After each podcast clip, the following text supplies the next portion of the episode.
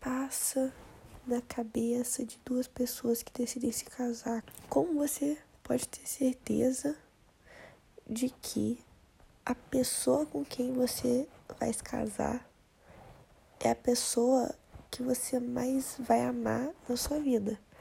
Porque tu tá prometendo que tu vai amar essa pessoa pelo resto da tua vida, na saúde, na doença, na riqueza, na pobreza. E aí, como é que você sabe que tu tem condição de amar essa pessoa para sempre?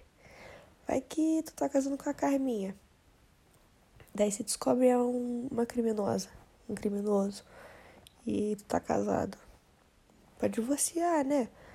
Mas alguém, alguém será que casa pensando em divorciar? Tu pensa na possibilidade do divórcio, mas ninguém casa querendo divorciar. Quer dizer, salvo exceções, né? Vai que tem alguém assim. Mas no geral, a mulher cada casa, casa querendo casar para sempre. E aí, você casa porque tu acha que tu vai amar aquela pessoa pelo resto da sua vida.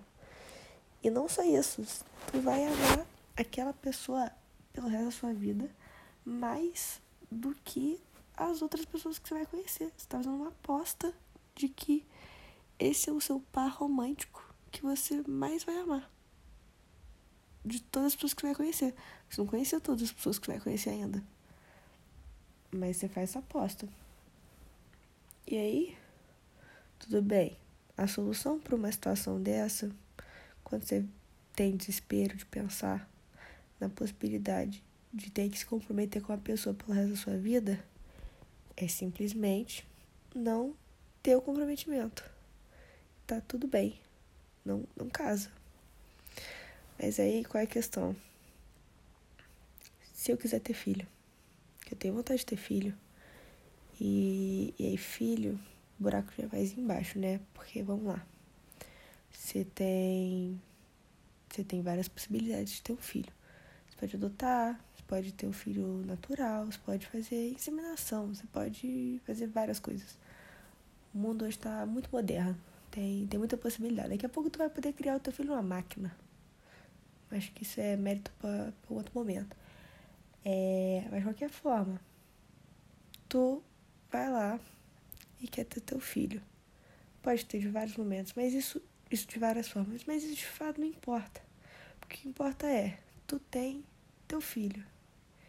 E aí, o que, que você vai ter na sua casa? Uma criança, que é teu filho, que é tua responsabilidade, que tem dente de leite. E é aí que mora toda a maldade do ser humano. Como é que a gente tem dente de leite? Você nasce sem dente, Daí nasce um dente teste. O seu corpo cria um dente.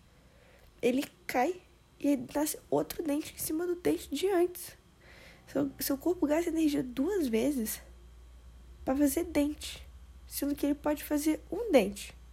Mas ele faz primeiro o dente de mentira e depois o dente de verdade.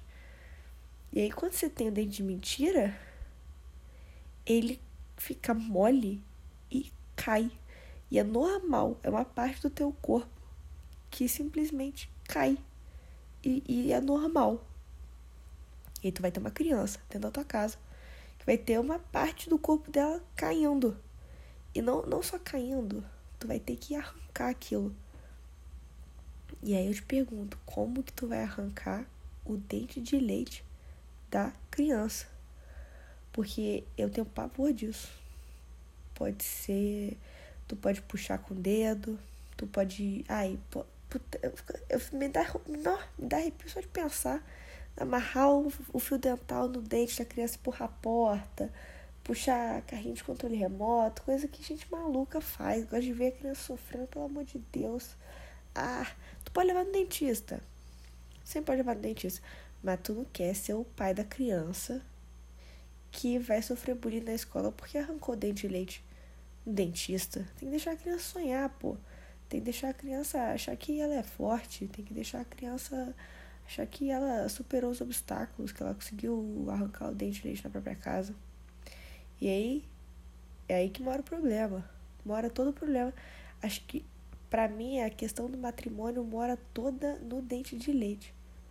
Que é, se a criança precisa arrancar o dente de leite e eu não tenho a menor condição de tirar o dente de leite de uma criança de nenhuma forma, puxando com a mão, vai ficar tudo zoado porque o dente vai ficar molhado de baba. Se não ficar molhado de baba, vai ficar meu dedo molhado de suor porque eu vou estar toda nervosa. Vou ficar puxando, puxando a criança, vai ficar sentindo dor, o dente não vai sair porque vai estar tudo molhado. Então pode amarrar um fio dental, puxar, mas daí eu vou chorar antes de conseguir puxar o dente da criança. Impossível. Amarrar numa porta, pelo amor de Deus, isso pra mim é coisa de maluco. Não tem como. Não tem como você você ter um filho sem arrancar o dente de leite dele. E é para isso que você precisa de um companheiro ou uma companheira. É para isso que serve o matrimônio. O matrimônio serve para que outra pessoa tire o dente de leite do teu filho, quando tu tiver um filho. Só que como você casa sem saber que aquela pessoa que tu tá casando é a pessoa que tu vai amar mais do que as outras pessoas que tu não conhece ainda. Isso, esse é o tipo de coisa que não tem como tu saber. Tu não sabe disso. Mas de qualquer forma, tu vai ter que casar. Mesmo que tu aposte que aquela pessoa é a pessoa com quem tu quer passar o resto da tua vida. Ok, acredito em tu. Agora, essa pessoa tem estômago de arrancar o dente de leite do teu filho? Porque vai ser necessário se você não tiver.